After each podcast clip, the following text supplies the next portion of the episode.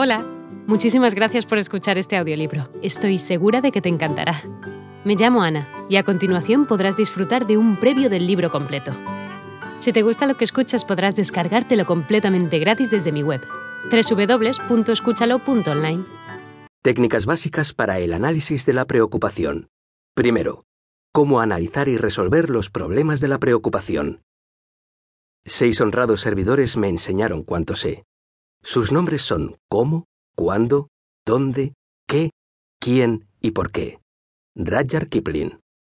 ¿Es que la fórmula mágica de Willis H. Carrier descrita en la parte primera capítulo segundo resuelve todos los problemas de preocupación? No, claro está que no. Entonces, ¿cuál es la respuesta? La respuesta es que debemos equiparnos para tratar las diferentes clases de preocupaciones aprendiendo los tres pasos básicos del análisis del problema. Los tres pasos son 1. Obtenga todos los hechos. 2. Considere todos los hechos, entonces llegue a una decisión. 3. Después de tomar una decisión, actúe. ¿Pura evidencia? Sí, Aristóteles la enseñó y la utilizó. Y usted y yo debemos también utilizarla si es que queremos resolver los problemas que nos acosan y transforman nuestros días y noches en verdaderos infiernos. Tomemos la primera regla.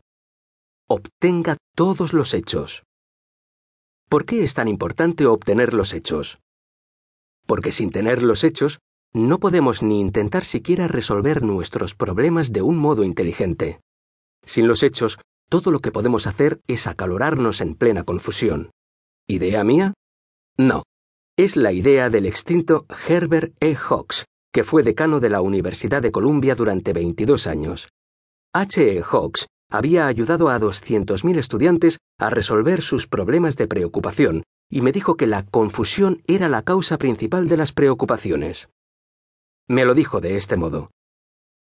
La mitad de la preocupación que existe en el mundo obedece a que las personas intentan tomar decisiones sin un conocimiento suficiente sobre el que basar una decisión. Por ejemplo, si yo tengo un problema que debe ser encarado a las 3 del próximo martes, me niego a intentar siquiera una decisión hasta que el próximo martes llegue. Entretanto, procuro obtener todos los hechos que se refieren al problema.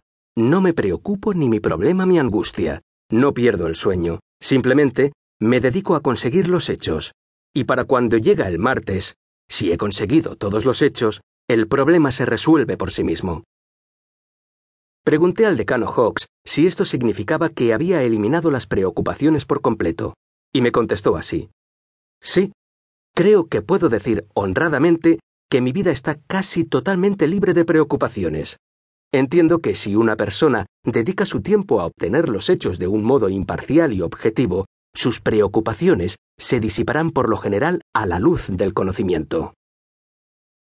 Permítaseme que repita que, si una persona dedica su tiempo a obtener los hechos de un modo imparcial y objetivo, sus preocupaciones se disiparán por lo general a la luz del conocimiento. Pero, ¿qué hacemos la mayoría de nosotros? Si es que nos dedicamos algo a los hechos, Thomas Edison dijo con toda seriedad que no hay expediente al que la gente no recurra para evitarse el trabajo de pensar, nos lanzamos como perros perdigueros tras los hechos que refuerzan lo que ya pensamos y pasamos por alto todo lo demás. Solo queremos los hechos que justifican nuestros actos, los hechos que encajan en nuestro modo de pensar y nuestros deseos y sirven de apoyo a nuestros juicios preconcebidos. Como dijo André Murua, todo aquello que está de acuerdo con nuestros deseos personales parece verdad. Todo lo que no está de acuerdo nos enfurece. ¿Puede extrañar así que nos parezca tan difícil llegar a la solución de nuestros problemas? ¿No nos resultaría tan difícil resolver un problema de aritmética elemental si partiéramos de la presunción de que dos y dos son cinco? Sin embargo, hay muchas personas en este mundo que se amargan la vida y amargan la de los demás por insistir en que dos y dos son cinco, o tal vez quinientos. ¿Qué cabe hacer con esto? Tenemos que mantener nuestras emociones al margen de nuestros pensamientos, y como dijo Hawks, debemos obtener los hechos de un modo imparcial y objetivo. Esto no es una tarea fácil cuando estamos preocupados.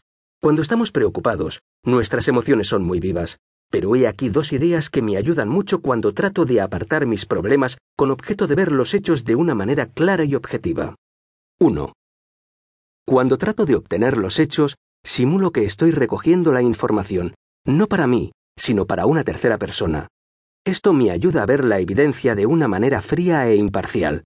Esto me ayuda a eliminar mis emociones. Hola de nuevo. No está mal para ser solo una pequeña muestra, ¿verdad? Si te ha llamado la atención, recuerda que encontrarás este audiolibro completo y gratis en www.escúchalo.online.